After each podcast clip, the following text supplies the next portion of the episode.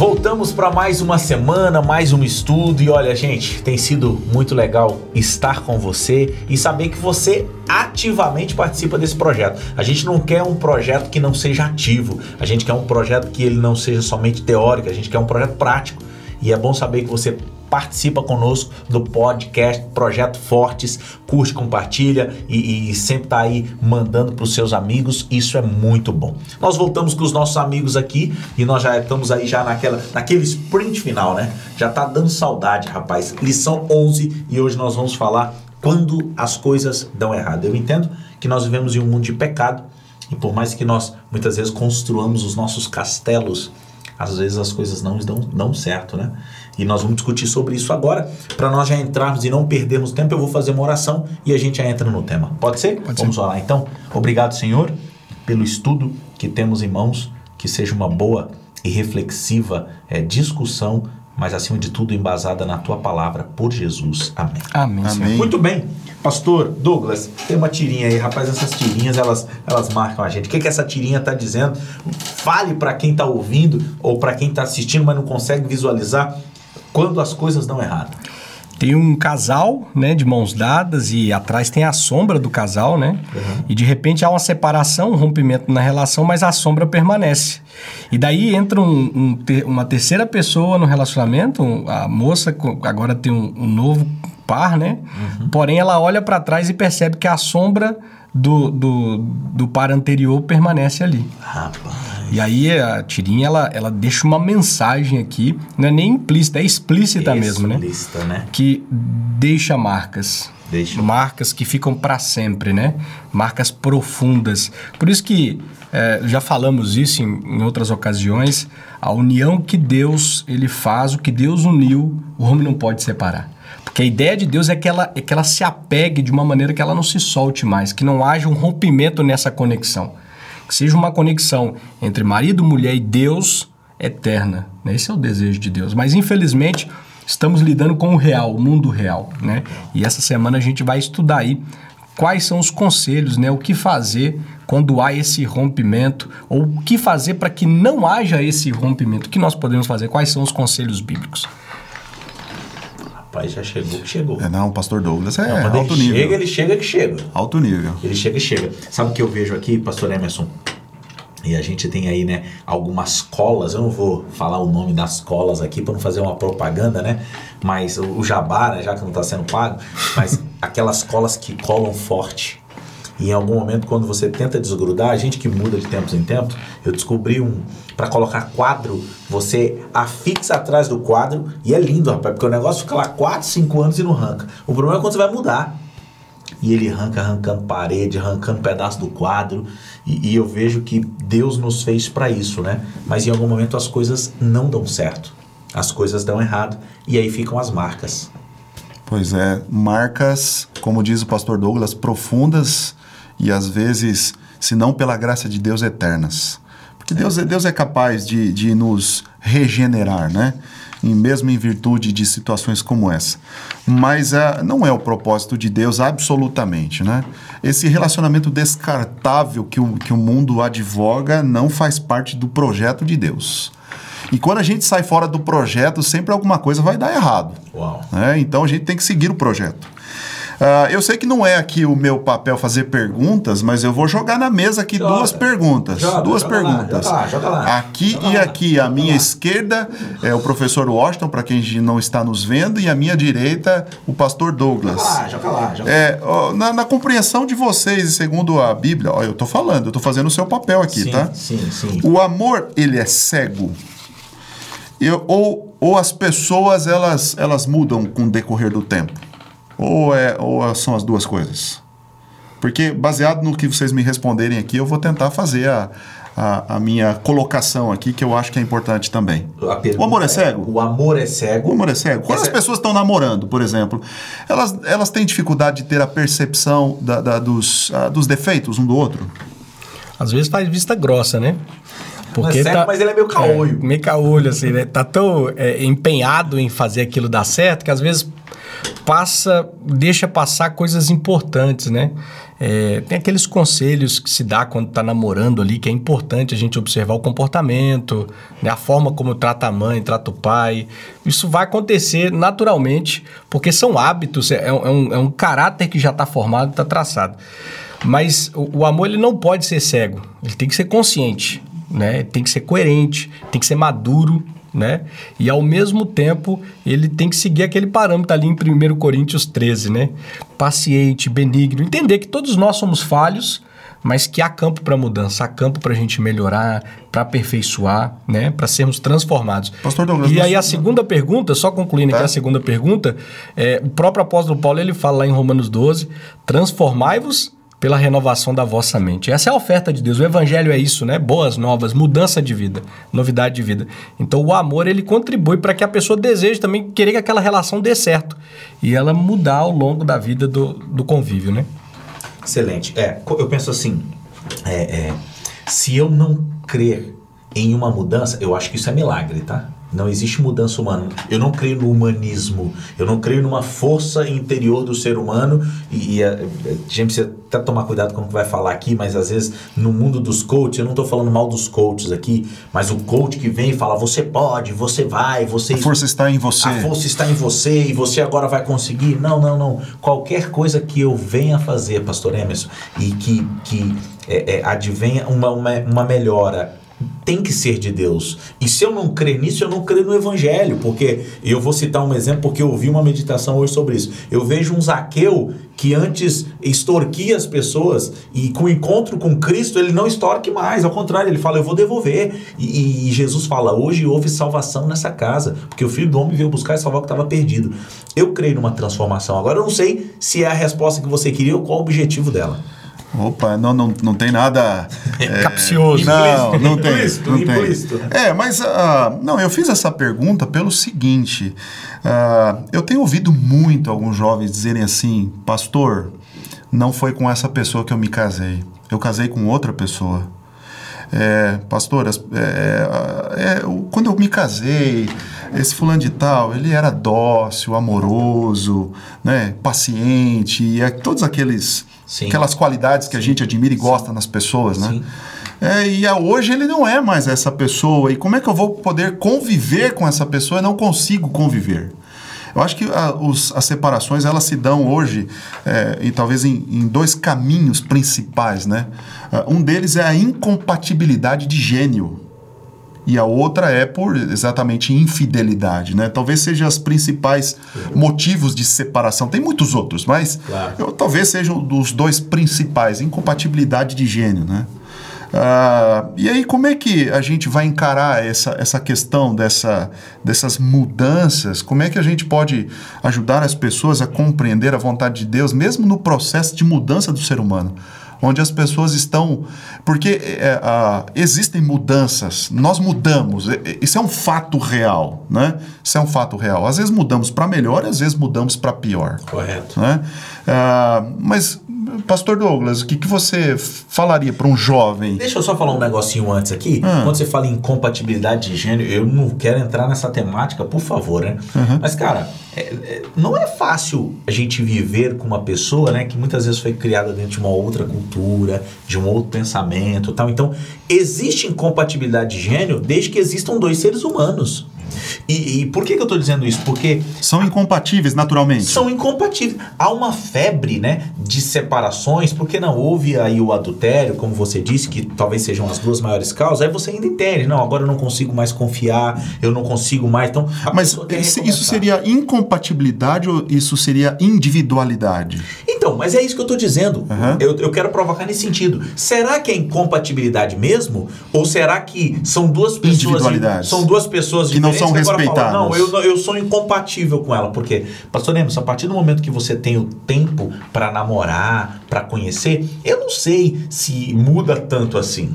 Porque você conhece a pessoa, desde os pequenos detalhes, desde que você conhece ela tratando o pai, ela tratando a mãe. A essência ela permanece. Se a pessoa então... é preguiçosa, se a pessoa não é preguiçosa, se a pessoa é reclamona, se a pessoa não é reclamona, não tem tanta mudança. Ninguém consegue encenar o tempo todo, né? Meu, a todo momento eu tô encenando e tô bonitinho, tá tudo legal. Então, não, em algum momento eu tô com o pé em cima do sofá, em algum momento eu vou ter que colocar a bermuda e você vai ver que tem um machucado na canela. Então, são essas as situações. Me preocupa muito, porque senão a gente vai levar agora tudo para incompatibilidade, incompatibilidade, e os índices de divórcio só aumentam, e a lição tem falado sobre isso. E assim, e assim a, gente, a gente percebe, por exemplo, e- eu tenho, oito, eu tenho sete irmãos, somos oito no total, né? E nascemos mesmo lá, filho mesmo pai, mesma mãe, e temos personalidades completamente diferentes, provindos de um mesmo contexto, né? E assim, e, e aprendemos ao longo do tempo nos relacionar. Com o tempo a gente vai aprendendo, né? A lidar com algumas situações, a gente vai conhecendo, vai tendo a presciência de qual vai ser o comportamento daquela pessoa em determinadas situações, e isso vai trazendo pra gente a maneira certa de agir, né? Agora, a lição ela traz uma outra problemática que é importante a gente abordar aqui, é que na lição anterior a gente falou sobre o sexo pré-marital, né? E agora problemas no paraíso. Casou e o diabo mudou a estratégia. Se- Agora- antes era para fazer, agora é pra não fazer. agora complicou tudo. E infelizmente há muitos casais que sofrem com a não prática do sexo. Casou, mas tem um bloqueio, tem alguma dificuldade, ou não é tão prazeroso quanto foi no início, não era aquilo que ele vislumbrou antes de casar, né? São problemas reais que acontecem.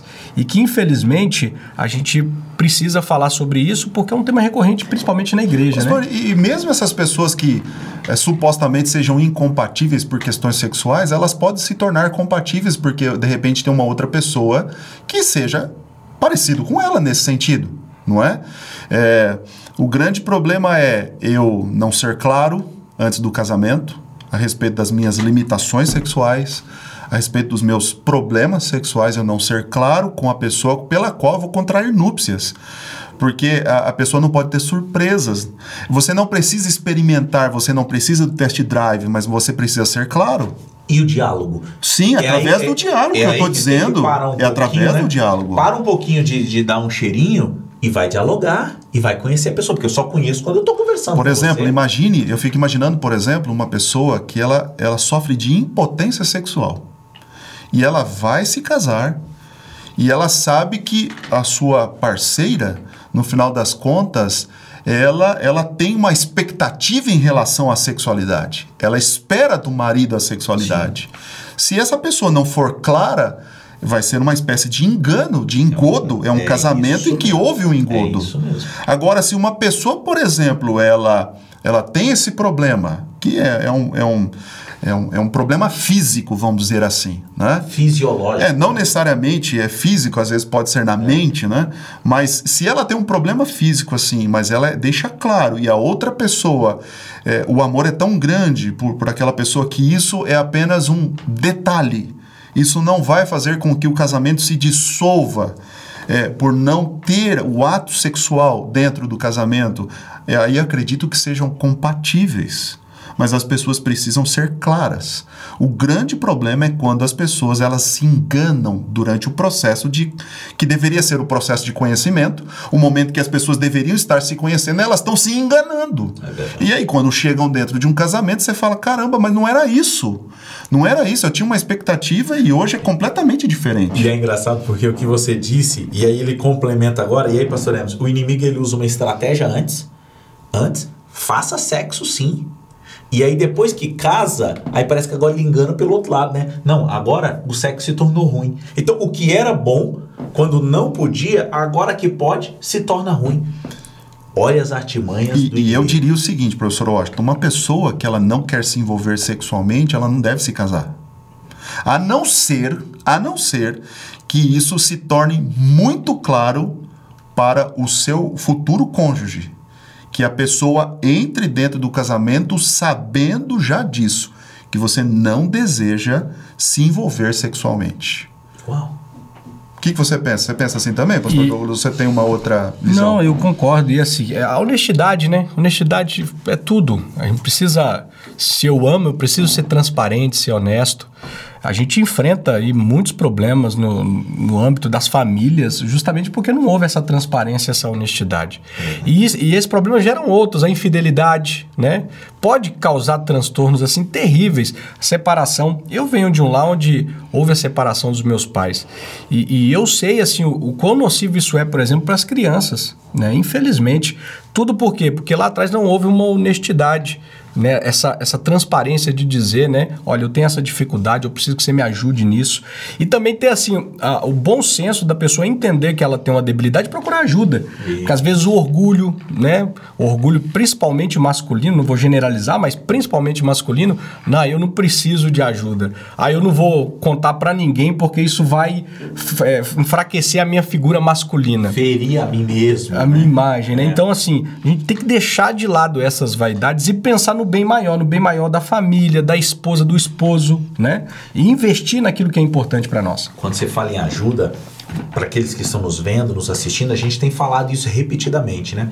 Às vezes é uma ajuda espiritual, é de um líder espiritual, é de um pastor, né? É de um bispo, de um padre, a gente não sabe de que confissão religiosa é a pessoa que está ouvindo esse podcast.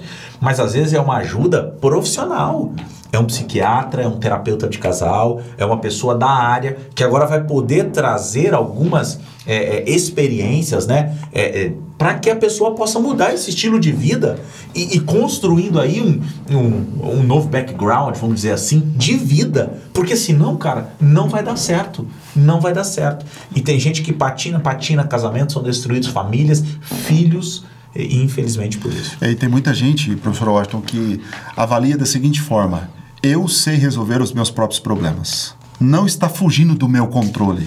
E isso é uma bobagem. Porque ninguém nasce sabendo de tudo, ninguém nasce experiente no casamento, porque o casamento, se entendermos que é apenas um, então você entra no casamento de forma muito inexperiente. E você nunca zera, né? É, e nunca deixa de aprender. Não, não, zera a vida, né? Não zerei. Zerei o casamento, agora eu sei de Nunca tudo. deixa de aprender. Exatamente, né?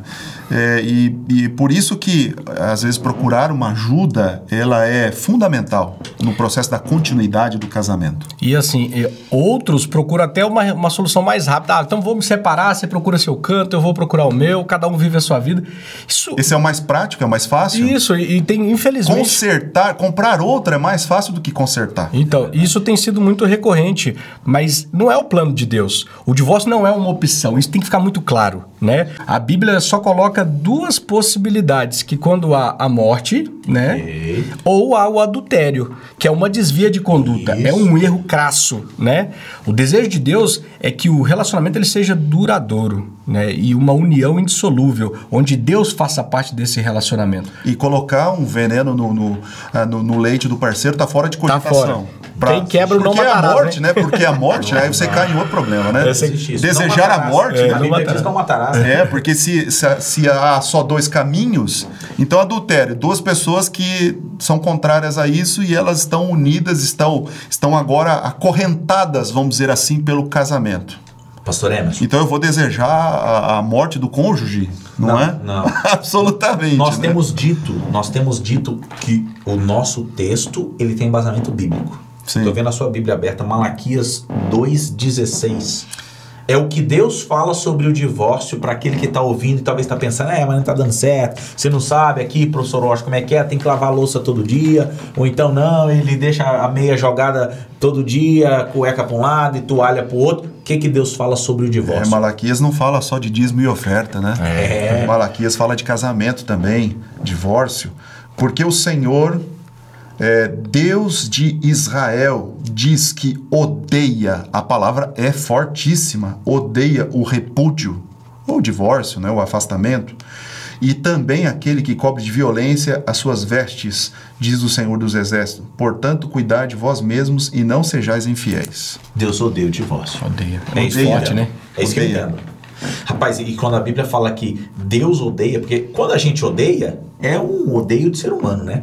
Agora, um Deus de amor que odeia algo, é porque o negócio não é legal.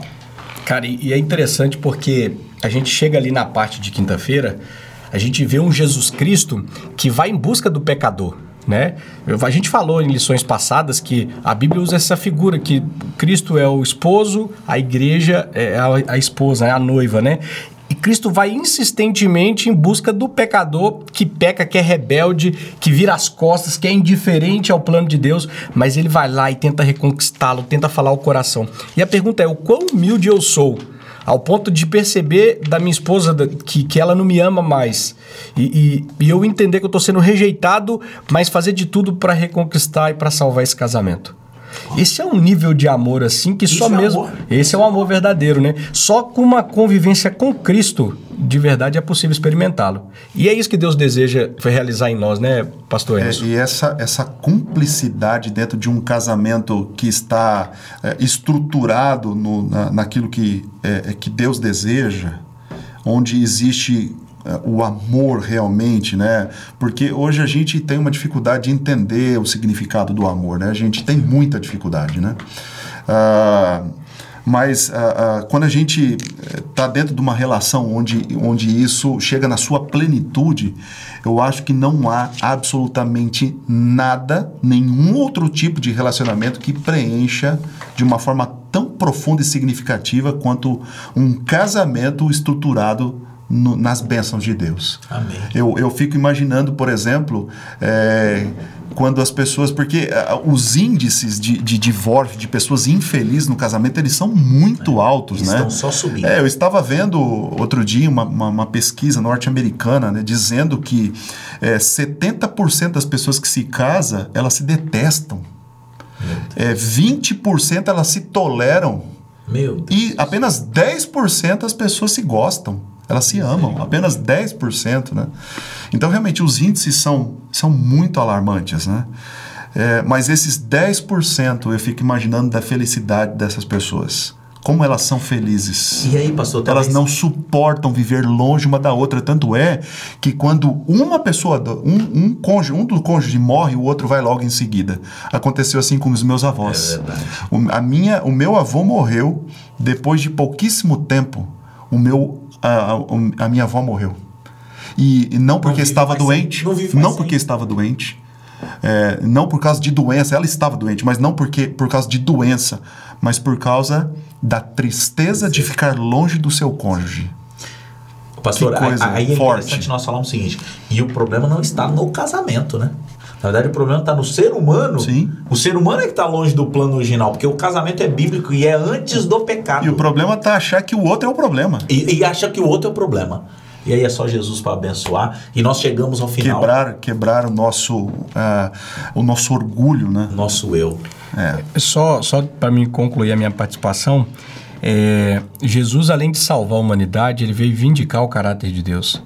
E isso passa por restaurar a imagem moral de Deus em nós, que ficou perdida, infelizmente, pelo pecado. Longe, distante. Distante como de Deus. estamos, né? Ele quer nos co- reconfigurar, restaurar, fazer um reset e restaurar. Né? Esse é o desejo de Cristo. Amém por isso. Ora para nós, meu amigo. Ora para nós sim. e por nós e por aqueles que estão nos vendo, nos assistindo, nos ouvindo. Oramos. Oremos então. Bondoso Deus, obrigado pelas suas instruções. Obrigado. E obrigado porque elas nos dão o caminho de sermos felizes e o caminho da vida eterna. Amém. Nos ajude a amar o nosso cônjuge como Cristo amou a sua igreja. verdade. Nos permita, Senhor Deus, ter respeito um pelo outro. Por favor. Nos permita sermos transformados para que possamos fazer o outro feliz. No nome de Cristo Jesus oramos. Amém. Amém. Amém. Amém. Que Deus abençoe a sua vida.